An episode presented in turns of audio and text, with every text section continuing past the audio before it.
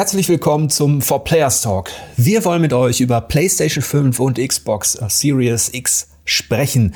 Die Next Generation Konsolen sind endlich komplett enthüllt und aktuell laufen ja die Vorbestellungen für beide, ähm, die allerdings auch wieder vorbei sind. Sprich, die Vorbestellungen sind schon ausverkauft.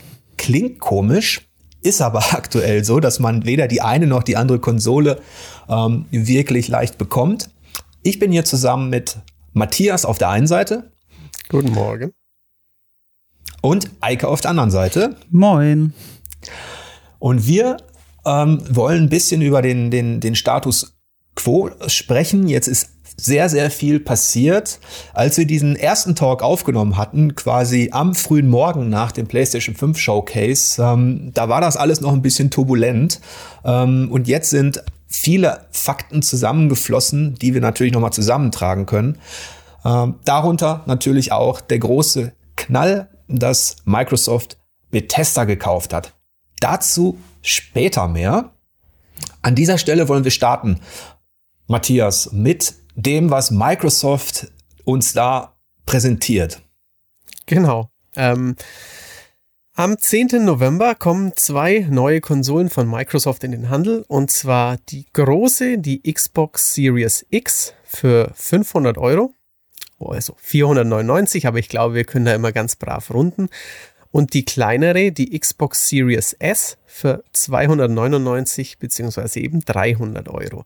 Ähm, die kleinere kann ein bisschen weniger, hat also weniger CPU, hat weniger Power unter der Haube und sie hat kein Laufwerk. Sie ist also auch eine All-Digital-Konsole quasi. Genau, das bietet Microsoft Anfang November an, so kurz bevor Cyberpunk, Assassin's Creed und Call of Duty eintrudeln.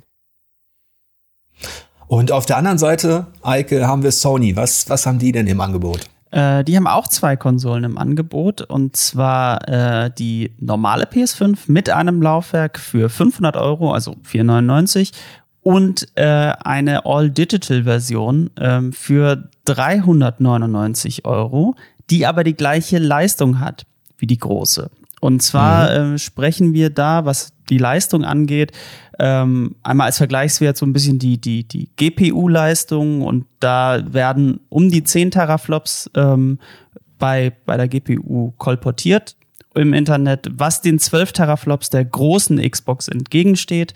Das heißt, Sony ist bei der GPU-Leistung ein Tick langsamer als Microsoft, allerdings eben mit der kleineren Konsole, also der Konsole ohne Laufwerk, immer noch deutlich schneller als die kleine Xbox ähm, die eher so bei um die 4 Teraflops liegt, was man so genau. im Internet äh, liest und was man sich für Analysen anguckt, was ungefähr ein Drittel der Leistung der großen Xbox wäre. Nur zu einer. Andererseits, ja, dann darf man nicht vergessen, dass diese Teraflop-Zahlen, diese absoluten Vergleiche und auch die GPU-Zahlen mathematisch vielleicht interessant sind, aber letztlich spielt die Systemarchitektur der beiden Geräte natürlich noch eine große Rolle. Ähm, sprich, da müssen wir mal abwarten, was die beiden denn letztlich leisten. Für uns war es wichtig, dass die Microsoft und Sony, dass beide endlich Tacheles geredet haben und wir jetzt so ein bisschen Gefühl bekommen. Ich war ehrlich gesagt überrascht, ähm, dass Sony diese Preise gewählt hat, dass sie quasi in Konkurrenz mit Microsoft ähm, denselben Preis wählen. Und ich war sehr überrascht darüber, dass die digitale Variante der PlayStation 5, ähm, die ja, wie du sagtest, dieselbe Power hat wie die große Variante, dass die tatsächlich 100 Euro unter ähm, der direkten Konkurrenz liegt, unter der Xbox Series X. Das, das halte ich fast für einen, für einen Kampfpreis. Interessant finde ich auch, dass, dass Microsoft mit der kleinen, mit der Mini-Xbox, ähm, ja, äh, sogar unter der aktuellen Switch liegt. Ähm, und ähm, wenn man die Switch so als Vergleich nimmt, ähm, dann liegt Sony mit der digitalen Variante auch nur ja knapp 80 Euro drüber. Mhm. Das ist ähm, also ich finde die Preise, ich weiß nicht, wie ihr das seht, ich finde die Preise recht moderat. Ja, also man hat sie ähm, eigentlich schlimmer erwartet. Hätte ich jetzt auch gesagt, so vom Vierteljahr, als ähm, viel spekuliert wurde. Also sie haben sich ja beide wirklich lange Zeit gelassen, mehrere von diesen digitalen Events diesbezüglich quasi verschlafen oder halt absichtlich verstreichen lassen. Ähm, man hat ja schon immer mal, kosten die neuen Konsolen etwa 6,99 zum Start oder so befürchtet. Insofern ist es ja, ist es schon erstaunlich moderat, würde ich auch sagen. Und ähm, eben weil du auch sagtest, der, die kleine PlayStation 5, die ja nicht die kleine ist, sondern nur eben ohne Laufwerk mit 400 ist schon, also kostet das gleiche wie die PS4 zum Start. Ähm, ja, also man muss übrigens vielmehr auch wieder ein, PlayStation hat es ja schon mal gemacht, auch zum Start ähm, der, ähm, der PlayStation 3 gab es ja eine andere Variante, als es dann wenig später gab. Und die konnte dann auch weniger. Also nur die, nur die erste PS3 hatte ja noch die, ähm, den PS2-Chip verbaut, dass die abwärtskompatibel war. Aber bei der neueren muss quasi der, der die günstigere äh, PlayStation kauft, der muss jetzt keine Abstriche außer eben das Laufwerk in Kauf nehmen. Also bei den, bei den Top-Geräten herrscht unentschieden. Beide kosten 500 Euro. Ähm, Eike, kannst du uns vielleicht einen kleinen Vergleich geben aktuell ähm, in den PC-Markt? Nvidia hat ja auch seine Grafikkarten ja. vorgestellt. Ähm, was muss man denn da so investieren, ähm, um sich auf den neuesten Stand der Technik zu bringen? Also ich meine wirklich nur die Grafikkarten. Das ist also, wenn man sich jetzt das Topmodell holen will, was jetzt gerade erschienen ist, also das Gamer Topmodell, das Flaggschiff, wie Nvidia es nennt, die äh, RTX 3080, muss man bei der Founders Edition äh, knapp 700 Euro in die Hand nehmen, wenn man sie bekommt. Die Verfügbarkeit ist extrem schlecht. Die Bordpartnerkarten sind teurer bis um 1000 Euro, je nachdem, was man dann nimmt, geht es, glaube ich, hoch bis 950 um die 1000 Euro. Ähm, die ist aber auch deutlich stärker als die Konsolen, aber eben auch schon mal lockere 200 Euro teurer als die beiden Top-Modelle. Wenn man jetzt die 3070, die ähm, nächsten Monat erscheint, sich kaufen würde, die ein bisschen mehr so in dem Bereich liegt von der Leistung her, ist man aber auch alleine mit der Grafikkarte auch bei 500 Euro Founders Edition und dann mehr, wenn man eine Bordpartnerkarte nimmt. Mhm. Das heißt, auf dem PC ist man wie gewohnt preislich etwas drüber. Warum erwähnen wir hier in diesem Talk, wo es doch um PlayStation 5 und Xbox Series X geht, ähm, den PC? Ganz einfach, weil der in dem aktuellen Wettbewerb natürlich eine große Rolle spielt. Zum einen haben sich die Systemunterschiede zwischen Konsolen und PC noch, zwar noch nicht ganz aufgelöst, aber fast. Ähm, die Zeiten, in denen man sagen konnte, das ist äh, eine Konsole, wie jetzt zum Beispiel der Sega Mega Drive auf der einen Seite, und da haben wir einen PC, der komplett anders tickt, äh, die sind natürlich längst vorbei. Die Unterschiede verschwimmen. Und auch im Vertrieb. Zum einen natürlich Microsoft, die im Game Pass, auf den wir jetzt gleich zu sprechen kommen, eben sowohl Konsolen als auch PC-Spieler ansprechen. Auf der anderen Seite aber auch Sony, die sich überraschend auch dem PC geöffnet haben. Wenn wir jetzt mal so diesen, diesen Bereich Vertrieb und, ähm, und Zusatzservices betrachten, Eike, was hat denn Microsoft da für Spieler zu bieten, auch gerade aktuell noch? Microsoft hat das meiner Meinung nach beste Abo-Modell, was es derzeit gibt. Und das meinen nicht nur ich, das meint auch unser Vergleichstest, den Micha gemacht hat vor nicht äh, allzu langer Zeit. Ähm, der Game Pass ist einfach, was den Umfang angeht und was die Aktualität angeht, zusammen mit dem Preis für jetzt 10 Euro im Monat einfach unschlagbar. Also Microsoft veröffentlicht jedes Microsoft-exklusive Spiel ähm, direkt im Game Pass und da ist es dann auch dauerhaft spielbar. Ähm, und es gibt sehr viele Drittanbieter, die da auch ihre Spiele anbieten und auch ihre aktuellen Spiele anbieten. Jetzt äh, zuletzt war zum Beispiel Crusader Kings 3 äh, direkt im Game Pass spielbar. Und das ist einfach ein Angebot, ähm, was für PC und die Xbox gilt, wo die anderen nicht mithalten können. Und weil wir ja Bethesda schon erwähnt haben, äh, die ja akquiriert wurden von Microsoft, ähm, alle Bethesda-Spiele werden in Zukunft direkt im Game Pass erscheinen. Es ist angekündigt worden, dass alle Bethesda-Spiele Day One wie alle anderen Microsoft-Exklusivspiele direkt im Game Pass sein werden. Und das ist einfach ein richtiges Pfund, mit dem Microsoft da wuchern kann. Und was auch so der Kern der Microsoft-Strategie derzeit ist. Gar nicht so sehr die Konsole, sondern dieses Angebot, dieser Game Pass, das ist eigentlich so das Zentrum von Team Xbox. Und ich, ich muss ganz ehrlich sagen, das Angebot ist richtig stark. Ja, rechnet man EA Play noch hinzu, ähm, genau. äh, zu Bethesda natürlich, dann ist das schon eine Monsterbibliothek, ähm, ja. die, die da aktuell konkurrenzlos ist. Aber Matthias, was hat Sony denn ähm, in Sachen Abo-Dienst und Co. Ähm, zu bieten? Sony ähm, hat weniger zu bieten, muss man einfach sagen. Sie haben natürlich PlayStation Plus, was aber natürlich das Pendant nur ist zu ähm, Xbox Live Gold, wo man im Monat ein paar Gratis-Spiele bekommt. Ähm, dann haben sie jetzt die PlayStation Plus Collection angekündigt. die ist so ein bisschen die Antwort auf ähm, ja diese massive Game Pass-Initiative von Microsoft und auch auf die EA Play-Sache äh, eben, dass die auch noch drin sind.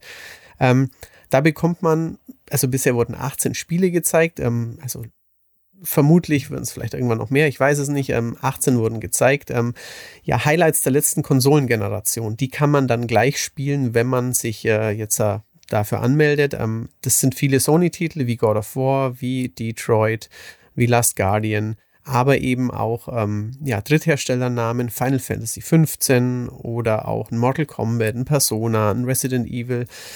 Und ähm, ja, da ist einiges dabei, spannende Spiele, aber halt ähm, ja nicht in dem Kaliber, dass irgendwann kommt das neue Halo, das neue Elder Scrolls und ich kann es an dem Tag spielen. Und natürlich gibt es auch noch PlayStation Now, den äh, ja, Streaming und teilweise auch Download-Service für 10 Euro im Monat, der aber nicht ganz so durchdacht und nicht so stringent wirkt, eben wie der Game Pass. Deswegen nochmal, wenn man sich dafür interessiert, unser Spiele-Abo-Vergleich von Michael, da hat ganz klar der Game Pass gew gewonnen, da ist Microsoft besser aufgestellt.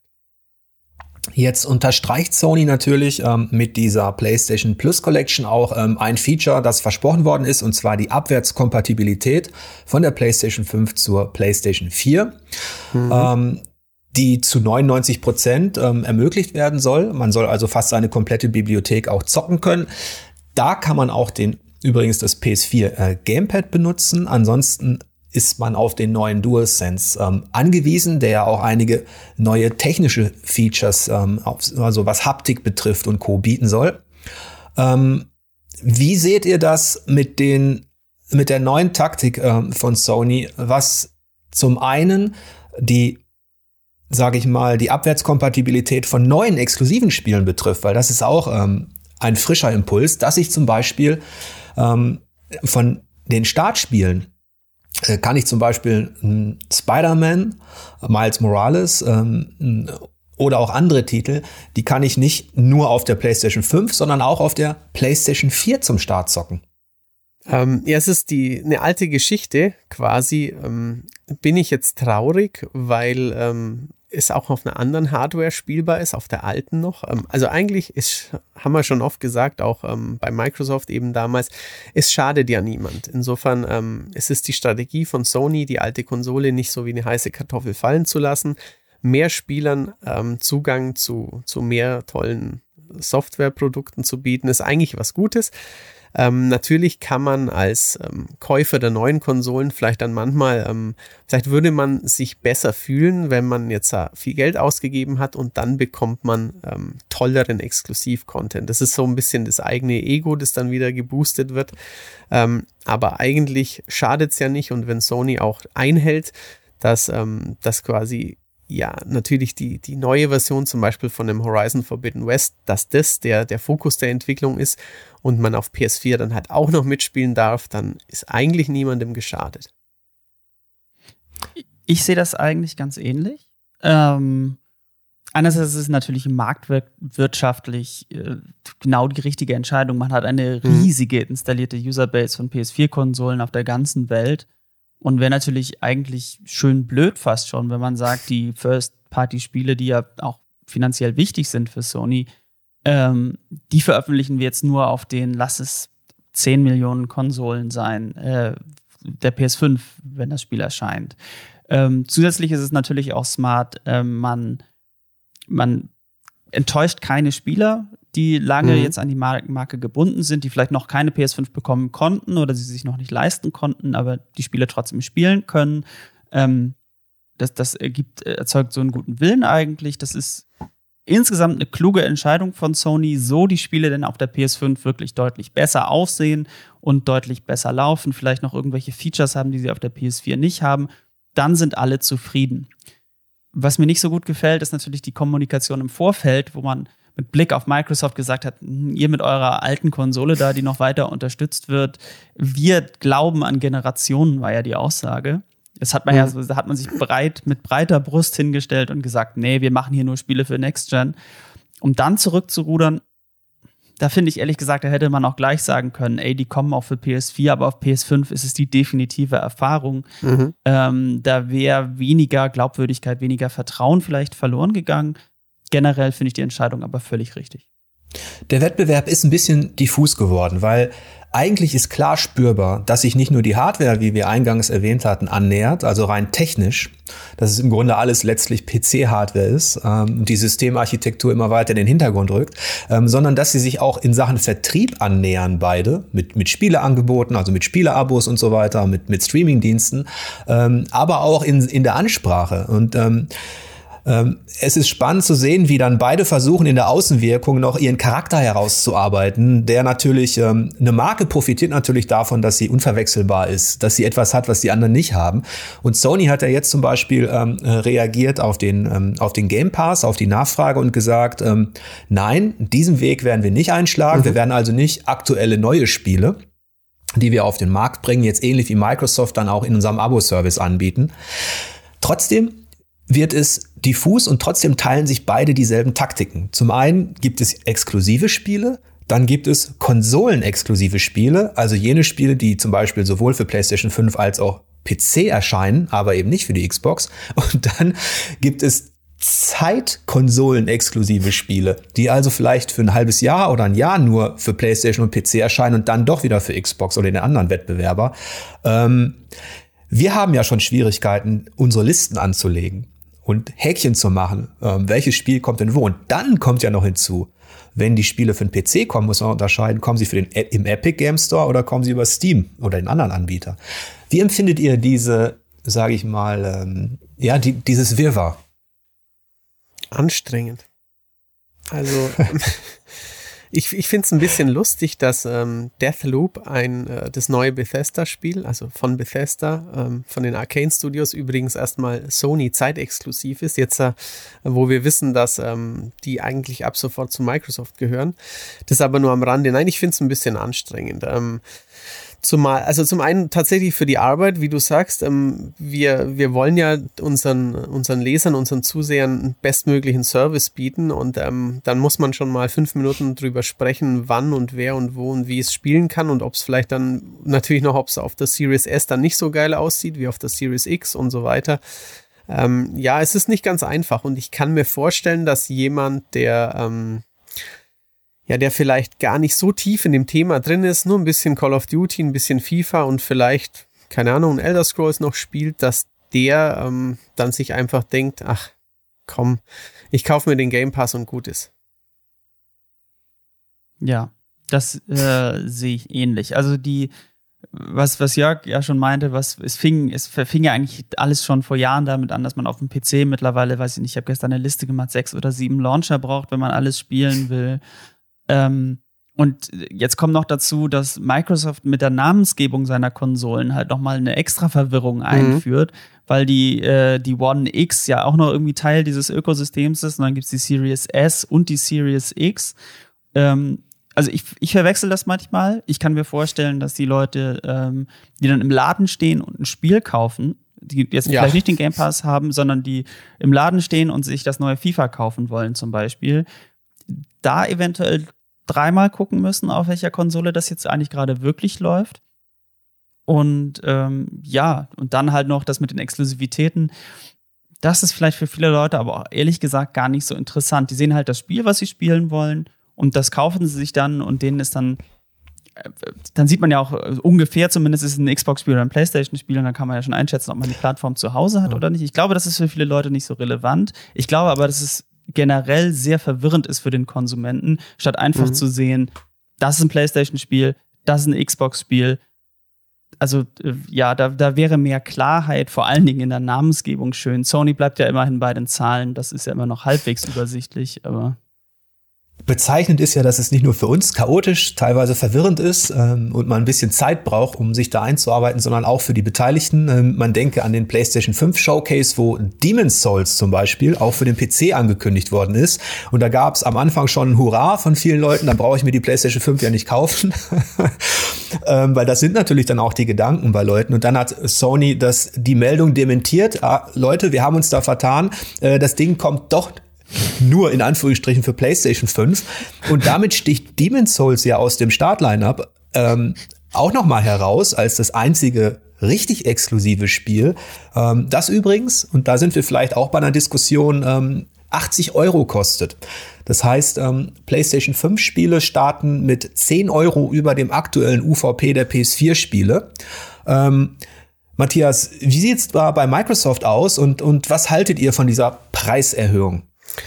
Also in, in Bayern würde man sagen, bei Microsoft nichts Genaues weiß man nicht. Ähm, also die halten sich noch recht bedeckt. Wir haben noch keine offiziellen Preise. Ähm, auch wenn man bei, beim, beim, bei den typischen Online-Händlern seines Vertrauens nachschaut oder eben auch im, im Ubi-Store oder sowas. Also es gibt, große Publisher haben ja immer ihre eigenen Läden. Es gibt jetzt nicht die Aussage, ah ja, die PS5-Version kostet 79 Euro und die ähm, Xbox Series X-Version kostet 75 oder 69. Also das kann man noch nicht definitiv sagen. Insofern sollten wir da vielleicht noch nicht Entwarnung geben, aber auch noch nicht laut schreien, dass es bei Microsoft auch alles teurer wird persönlich ähm, die, die, ja, die Bewertung von Spielepreisen ist ja ein, ist mit Sicherheit einen eigenen Talk wert.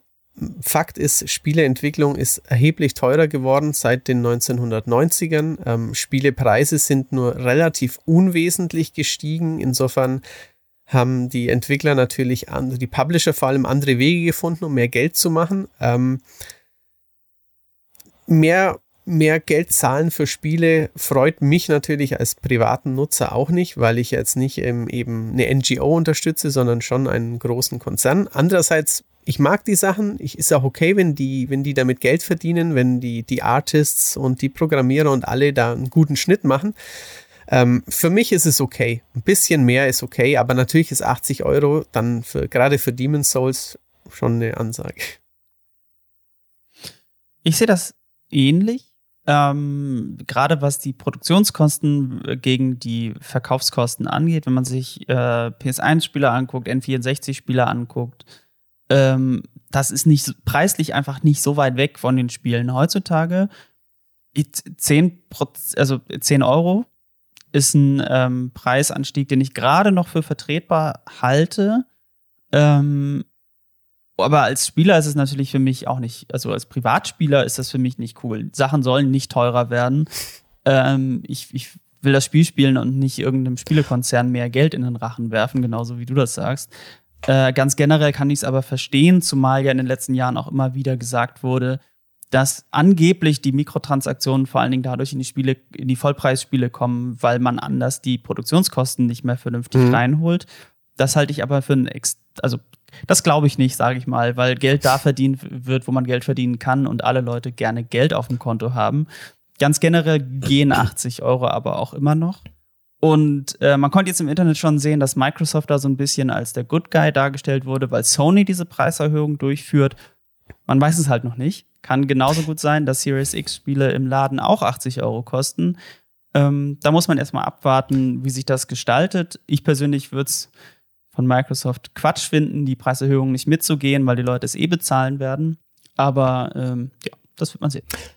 Ich sehe das deshalb ein bisschen kritischer, diese, diese Preiserhöhung, weil man ja auch bedenken muss, ähm, Kauft man sich zum Beispiel die digitale Edition, dann ist man auch angewiesen natürlich auf diese Fixpreise. Man hat als ähm, Käufer keine Flexibilität mehr. Ähm, wenn du dir keine Vollversion kaufen kannst, kannst du sie auch nicht mehr verkaufen. Also man ist natürlich, ähm, es wird für den, für den Spieler am Ende wird es teurer. Ähm, gleichzeitig lösen beide, Microsoft und Sony, aber auch ihr Versprechen nicht ein. Ähm, da kommen wir jetzt ähm, zu den Spielen, die es zum Start gibt. Also, Eike, du hattest erwähnt, dass gerade Sony ja, ich sag mal, als der Marktführer im Bereich exklusiver Solo-Abenteuer, die wir ja auch alle abgefeiert haben, ähm, versprochen hat, dass sie wirklich einen Wechsel wollen, dass sie den nächsten Sprung machen wollen. Also die Next Generation soll wirklich auch als solche erkennbar und spürbar sein. Ähm, und wenn wir uns jetzt die, die, die Spiele anschauen, die man dann wirklich zum Start kaufen kann, ähm, dann bin ich doch ein bisschen, ein bisschen ernüchtert, weil ich diesen Sprung nicht sehe. Aber da gehen wir mal ins Detail. Mhm. Ähm, Matthias, Womit startet denn Microsoft in diese Next Generation? Mit welchen Spielen? Ähm, mit einem gigantischen Backkatalog, mit ähm, einigen sehr hochwertigen Third-Party-Herstellern, also Third-Party-Hersteller spielen, aber mit nichts Spannendem eigenem, leider. Ähm, sowohl ähm, ein ja, also Tetris Effekt ist ja auch das Upgrade von Tetris Effekt, das zeitexklusiv ist für ähm, Xbox, ist ja auch kein First Party und ist auch, wenn man mal ehrlich ist, nichts, nichts Spannendes. Ähm, bei einem Medium, das neue, ja. vielleicht neue Silent Hill könnte cool werden, aber ja. da ist es immer noch nicht raus, ob das zum Launch kommt, ob das ähm, oder irgendwann im Dezember kommt. Also das ist, kann ich aktuell jetzt nicht als Launch-Titel einstufen. Ähm, Gears Tactics kann man noch durchgehen lassen. Wenn man nur Konsole hat, dann ist Gears Tactics ein großes, neues, namhaftes Spiel, das es jetzt neu auf dieser neuen Konsole gibt. Wenn man als allerdings PC-Zocker ist, dann hat man das vielleicht vor vier Monaten schon gespielt und gut gefunden, was es ja auch ist. Ähm, und dann fällt es leider auch noch weg. Also da ist an Exklusivem, an der First-Party-Sache von den ganzen Studios, ähm, von Ninja Theory über Playground, über Turn 10, über 343 Industries, Coalition, sonst nichts am Start, leider. Einerseits war das ja abzusehen. Ja. Weil ähm, wir wussten natürlich, dass die Studiokäufe, die Microsoft getätigt hat, jetzt kurzfristig natürlich Bethesda, vorher waren es ähm, InXile, Obsidian, Double Fine. Ähm, Microsoft hat da ein bisschen zu spät akquiriert, sprich die Produktionen dieser neuen Entwickler für die Xbox Series X, die werden wir erst sehen in ein oder zwei Jahren. Ähm, trotzdem hat natürlich spätestens die Verschiebung von Halo Infinite ähm, wirklich äh, für, eine, für eine große Enttäuschung gesorgt, ähm, weil ja auch das Feedback ähm, hinsichtlich der äh, Kulisse der Technik, und da bin ich wieder bei diesem Next-Gen-Versprechen, ähm, das war so vernichtend, dass die Leute sagten, hey, warum brauche ich dafür eine neue Konsole? Das sieht so aus wie auf der Xbox One X. Ja, ja. Ähm, da hat Microsoft eben nicht abgeliefert und hat tatsächlich diesen riesigen Exklusivtitel auf, aufs nächste Jahr verschoben ähm, um vielleicht da nochmal technologisch nachzuliefern. Also bei Microsoft muss man ganz klar sagen, ähm, dass, es, dass es zum Start eigentlich ein, eine große Enttäuschung ist an Titeln. Für alle Spieler, die sich eben für das Neue interessieren und dafür, was befeuert meine neue Hardware denn da? Wie sieht's denn, Eike, bei, bei Sony und bei PlayStation aus? Zu, zu Halo Infinite noch mal ganz kurz. Die Leute haben nicht gesagt, das sieht aus wie auf der Xbox One. Die Leute haben gesagt, das sieht aus wie auf der Xbox 360. Äh, das, also Einige genau, das, das ja. Feedback, das, das Feedback war echt äh, ganz schön schwierig. Deswegen äh, es ist, äh, gebe ich dir recht, es ist schade, dass es nicht erscheint zum Launch, aber ich glaube, es ist gut, dass sie es nochmal verschoben haben.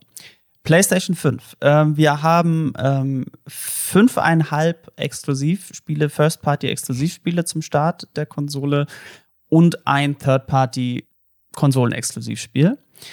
Ähm, und da stehen bei den fünfeinhalb ein halb, weil eins davon ist Marvel Spider-Man Remastered. Ähm, und dazu kommen dann eben, kommt das neue Miles Morales, was ja quasi eine Standalone-Erweiterung ist. Äh, sowas wie Astros Playroom ist dabei, Sackboy Big Adventure und Destruction All-Stars und Demon's Souls.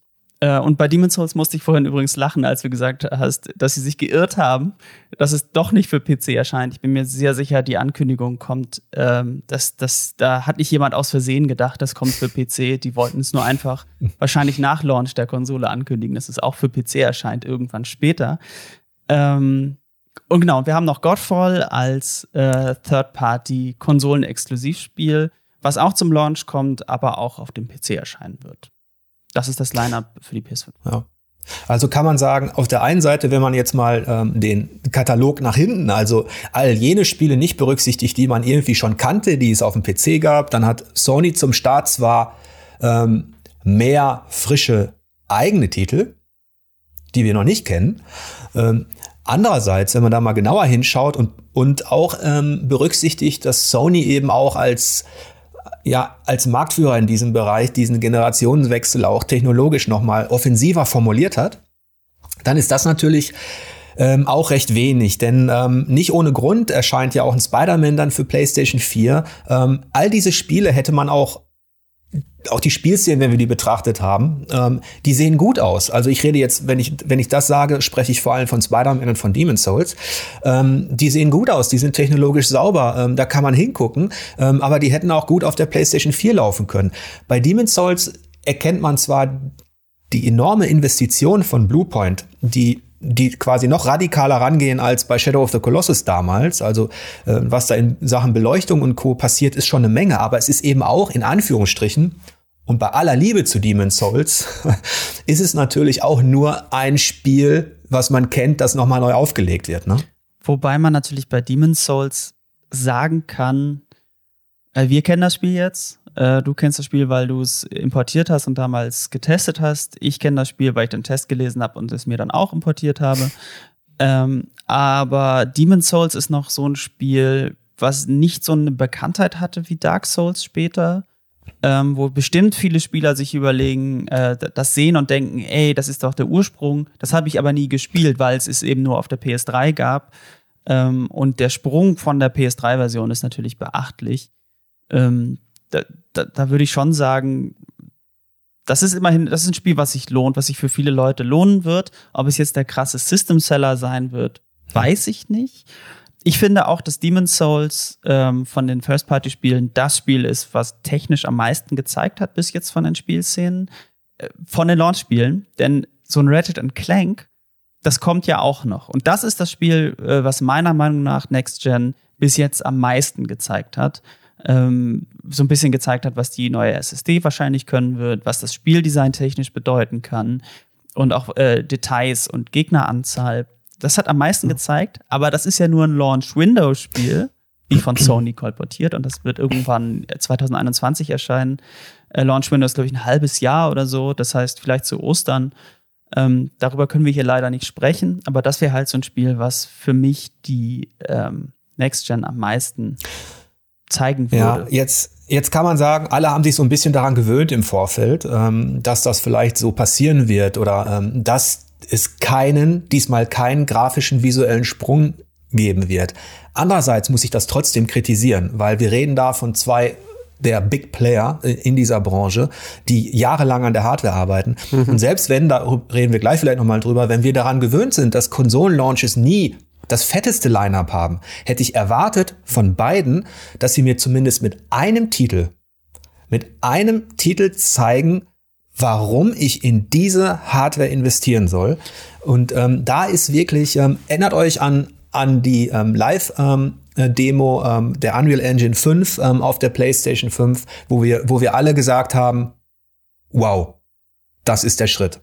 Und genau mhm. diesen Schritt kriegen sie zum, zum Start nicht hin ohne das genau. großartig entschuldigen zu wollen, weil ich finde, dass du recht hast, ähm, zumindest teilweise, laufen sie so ein bisschen in ein Problem. Und zwar in das Problem, dass zu Beginn der nächsten, also dieser neuen Konsolengeneration, 4K in 60 Frames das große Versprechen ist, ähm, was unheimlich leistungsintensiv ist. Also die, die, die Vervierfachung der Auflösung plus das Doppelte an Frames im Vergleich zu den aktuellen Konsolen ist sehr leistungsintensiv. Ähm, das kann man aber nicht zeigen. Also das kann man schon zeigen, aber das kommt einfach nicht so rüber wie eine grafisch aufwendigere Darstellung. Also ähm, ja. es ist sehr schwierig, den Leuten, äh, die halt, die, da nicht so drin sind, denen zu zeigen, 4K 60 ist für euch wirklich ein Sprung, auch wenn die Spiele insgesamt vielleicht nicht detaillierter aussehen. Ähm, erstmal, äh, Punkt eins müssen sie natürlich abliefern. Ähm, 4K 60 will ich erstmal sehen, bevor ich da wirklich äh, dran glaube, dass die, die neuen Spiele alle diese, diese Marke reißen können. Ähm, und andererseits kann das dann ja aber nicht die, das Ende der Fahnenstange sein. Natürlich will ich auch hübschere Spiele haben. Trotzdem äh, glaube ich, ist das so ein bisschen das Problem jetzt gerade beim Generationswechsel. Wenn man das dann zu Hause sieht, vielleicht macht es dann den Unterschied. Aber das macht natürlich, das ist natürlich Spekulation und da gibt, ist natürlich jetzt als Verkaufsargument ganz schwierig, äh, den Leuten nahezubringen, zu sagen, ja, aber auf eurem 4K-Fernseher, das läuft dann richtig flüssig und sieht wirklich schärfer aus, ist natürlich so, ja, aber wo ist denn der große Sprung dann trotzdem? Also deswegen, ich, ähm, ich kann das schon verstehen, was du sagst. Ähm, gleichzeitig sehe ich aber auch so ein bisschen da das Problem, ähm, wie man den Leuten das eigentlich zeigen soll über Trailer, die dann noch mhm. gestreamt sind und Artefakte haben. Ja. Also, ähm, ihr habt ja jetzt auch schon einige ähm, Generationswechsel mitgemacht. Ähm, und wenn, ich hatte es gerade angesprochen, dass wir auf der einen Seite das ein bisschen gewöhnt sind natürlich, ähm, dass man da zu einem Start einer neuen Konsole mit dem Lineup noch nicht direkt ähm, komplett euphorisiert wird. Andererseits vergleichen wir das doch mal mit der PlayStation 4 und der One mit dem Start oder auch mit PS3 und 360. Ähm, da waren ja schon auch so ein paar Titel dabei, ähm, die zumindest technologisch gezeigt haben, was geht. Ich erinnere an Rise zum Beispiel. Ähm, das war zwar aus meiner Perspektive ein schlechtes Spiel, aber das hat zumindest technologisch gezeigt, was geht. Ähm, äh, wie seht ihr das? Ähm, ist das, ist das im Kontext der früheren Generationswechsel diesmal besonders schlecht oder wie seht ihr das? Ähm, du erwähnst ja schon Rise, deswegen springe ich da gleich mal rein. Und ähm, ja, es ist besonders schlecht. Also an Exklusivtiteln ist es besonders schlecht und ähm, vor allem von Microsoft-Seite her, ähm, ja, bisher haben sie es besser gemacht. Ähm, natürlich die erste Xbox, die, die zähle ich jetzt nicht so ganz, da waren sie auch noch neu. Ähm, aber auf der 360 habe ich ähm, mehr bekommen. Ich habe ähm, Call of Duty 3 exklusiv bekommen, ich habe ein Cameo, ein Perfect Dark und ein Project Gotham Racing bekommen. Das sind schon mal Hausnummern, ähm, die halt auch, auch wenn man sie heute anschaut und denkt, das sah wirklich mal wow aus, aber es war in äh, ja, 27p. Es war der Sprung äh, zu HD und es war definitiv wow. Und ja, auf der Xbox One, ähm, ich habe das bestaussehendste Spiel damals bekommen, das es gab. Ich habe Rise deswegen genossen, weil der Wald so unfassbar gut aussah und die Gesichter so unfassbar geil aussahen. Ich bin da ein bisschen Grafik-Fanboy. Ähm, Forza sah auch sehr gut aus, also Forza 5. Dead Rising 3 ja, ist nicht meins. Killer Instinct habe ich zum Beispiel gar nicht gefeiert. Das ist überhaupt nicht mein Spiel. Aber wenn ich jetzt sage, Rise, Killer Instinct, Dead Rising, Forza und vielleicht noch Zoo Tycoon, dann ist da mehr exklusives Wow dabei als aktuell, ja. Und bei, bei Sony verweise ich an den Kollegen Eike. Ähm, ich muss ganz ehrlich sagen, dass ich jetzt das Launch-Line-Up der PS5 nicht schlechter finde als das Launch-Line-Up der PS4. Mhm. Ähm, alle Third-Party-Spiele mal rausgenommen, die zu dem Zeitpunkt erschienen. Man darf nicht vergessen, äh, da gab es dann, glaube ich, noch ein Battlefield 4 zu dem Zeitpunkt und, mhm. und äh, Spiele, die dann auch noch diesen Sprung besser gezeigt haben. Aber die PS4 hatte äh, von Spielen, die im Gedächtnis geblieben sind, Resogun, Knack und Killzone Shadowfall. Und, und von Knack den war drei ja damals Spielen, schon lame. genau, also, also, also Knack war quasi Dead on Arrival so. Das war ein Spiel, was niemand so richtig feiern konnte. Ich glaube, es war so solide, irgendwas so. Ähm, Killzone war halt das Spiel, was das, was die Grafik gezeigt hat. Insgesamt konnte Guerilla dann nochmal zeigen, wie ein gut aussehender Shooter auf einer neuen Konsole aussieht. Das ist so das Spiel, wo ich sagen würde, ja, das fehlt jetzt vielleicht so ein bisschen. Aber so was die Anzahl und die Breite angeht, ist der Unterschied jetzt nicht riesig. Mhm. Tatsächlich hat man jetzt eher vielleicht sogar in einer Quantität sogar noch zwei, drei Spiele mehr. Also das nimmt sich nicht so viel. Und auch in ja. meiner Erinnerung, ähm, ich hatte die PS4 auch zum Launch, da ging es mir tatsächlich mehr um die Multiplattform-Spiele als um die Exklusivspiele mhm. damals. Und daraus kann man schon ableiten, dass sich das nicht so viel nimmt. Genau, wir haben natürlich als, als, als Spielepresse haben wir natürlich immer einen sehr speziellen Blick. Ähm, wir beziehen auch immer das ein, was früher war, vergleichen das direkt und haben natürlich auch, ähm, ich finde, wir müssen auch den Anspruch haben, ähm, die beiden beim Wort zu nehmen.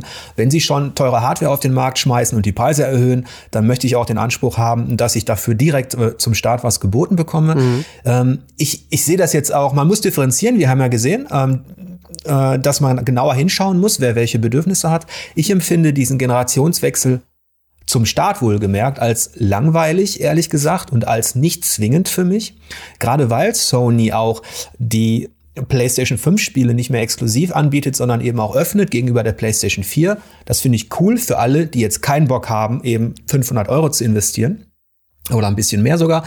Ähm, das finde ich cool, aber es nimmt mir auch den, ähm, den Reiz, jetzt sofort zuschlagen zu wollen ähm, bei dieser Konsole. Ähm, trotzdem, bei aller Kritik darf man ja auch nicht vergessen, wir reden jetzt gerade über die Gruppenphase.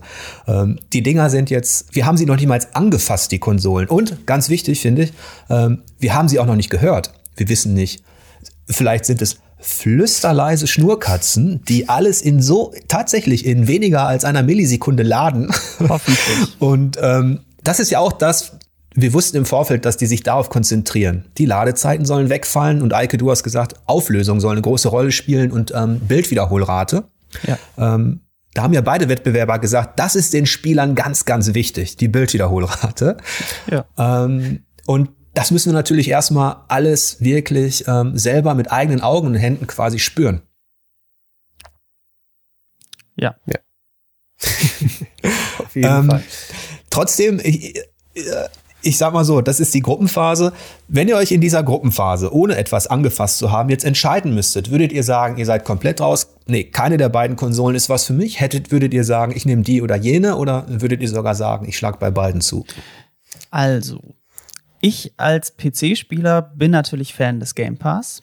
Ähm, gleichzeitig ist der Game Pass aber auch das Instrument, was so ein bisschen mir den Druck nimmt, mir eine Xbox besorgen zu müssen, mit der Bethesda-Akquise. Ähm, der gestrige Tag hat meine, meine Sichtweise auf die äh, Series X doch noch mal ganz deutlich erschüttert, weil Bethesda Studios hat, ähm, die ich zu meinen Lieblingsstudios zähle. Also It, Arcane, Machine Games. Das sind Studios, ähm, äh, deren Spiele ich sehr, sehr, sehr gerne mag.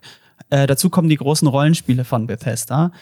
Und sollte es die nicht mehr auf der PS5 geben, würde das für mich tatsächlich einen Unterschied machen. Ähm, ich habe jetzt halt einen Gaming-PC und ich habe den Game Pass. Das heißt, ich kriege die Spiele eh auf den PC. Ähm, aber gerade die großen Bethesda-Rollenspiele sind für mich Wohnzimmerspiele. Das heißt, aber ist jetzt ähm, die Xbox für dich attraktiver? Also würdest du jetzt eher sagen, ich hole mir die PlayStation 5 oder die Xbox Series X? Ähm, ich bleibe trotzdem dabei, ich habe mir die PS5 vorbestellt und habe einen PC. Das reicht erstmal, bis Starfield kommt. Okay. Matthias?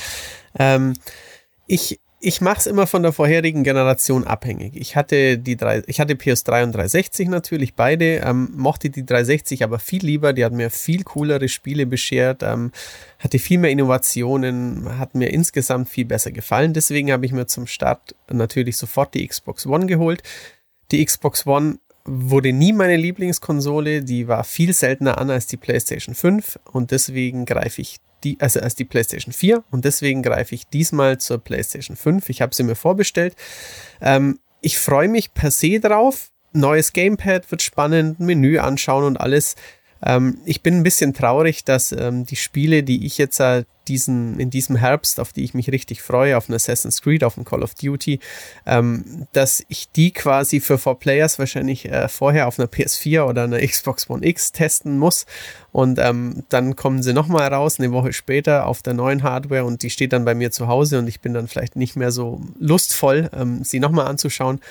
Aber erstmal ähm, bei mir PlayStation 5. Aber wie Eike sagt, ähm, ich bin kein großer Bethesda-Fan. Ich brauche die Rollenspiele eh nicht, aber das ist schon ein Pfund. Also wenn, wenn EA-Spiele plus Bethesda-Spiele plus alle Microsoft Studios, ähm, man kommt kaum mehr drum rum. Auf Dauer. Ja, bei mir ist es so, wenn ich, wenn ich wirklich nur den Start betrachte, das, was zum Start verfügbar ist, ähm, ist ähm, die Xbox Series X für mich ähm, äh, kein Kandidat, den ich mir, den ich mir kaufen würde. Da ist einfach kein Spiel äh, für mich. Ähm, Sony ist da natürlich wesentlich näher dran an meinen Bedürfnissen, gerade mit Demon's Souls. Ähm, trotzdem ähm, sehe ich zum Start auch noch keinen zwingenden Kaufanreiz für mich. Ähm, das heißt, da ähm, würde ich jetzt als Privatzocker auch noch warten. Aber Sony hätte natürlich ähm, aufgrund der, hat diesen Vertrauensvorschuss bei mir, weil sie ähm, ja gerade ja auch noch in diesem Jahr quasi im, im ersten Halbjahr noch, noch einen ähm, Exklusivtitel, der richtig Laune gemacht hat, nach dem anderen veröffentlicht haben. Ähm, dieser Vertrauensbonus von Sony, der ist so stark bei mir, ähm, dass ich dann ähm, eher zur PlayStation 5 tendiere, ähm, aber nicht direkt zum Start.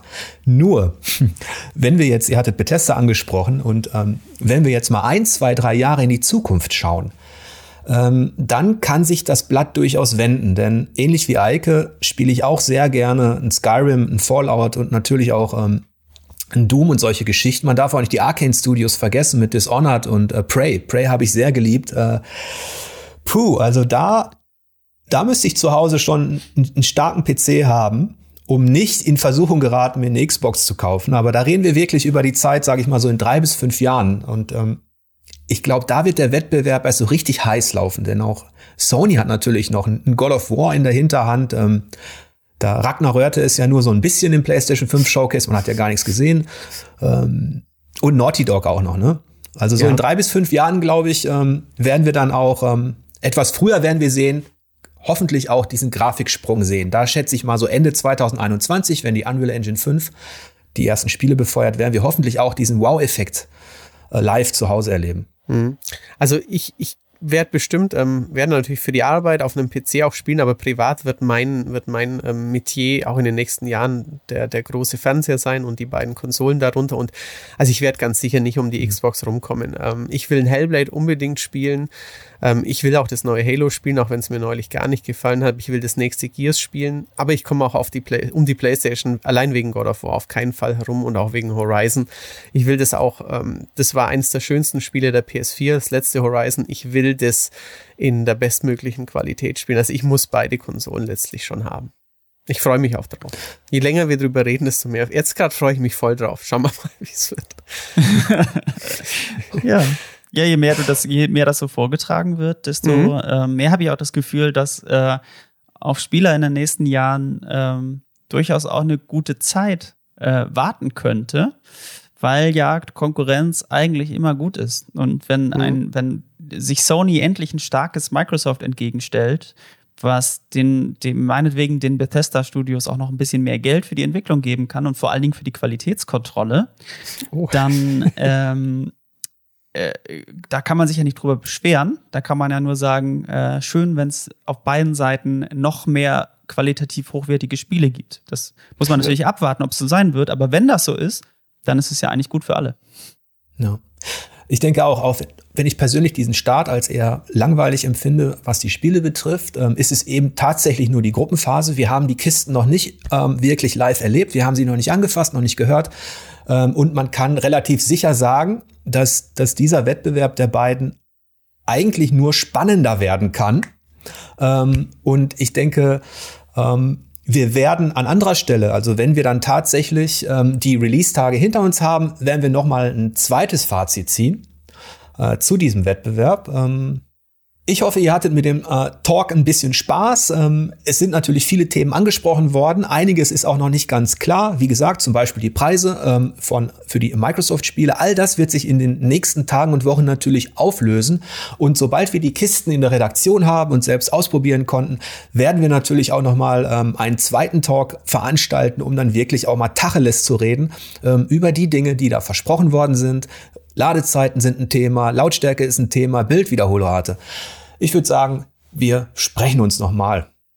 Auf jeden Auf Fall. Bis zum nächsten Mal.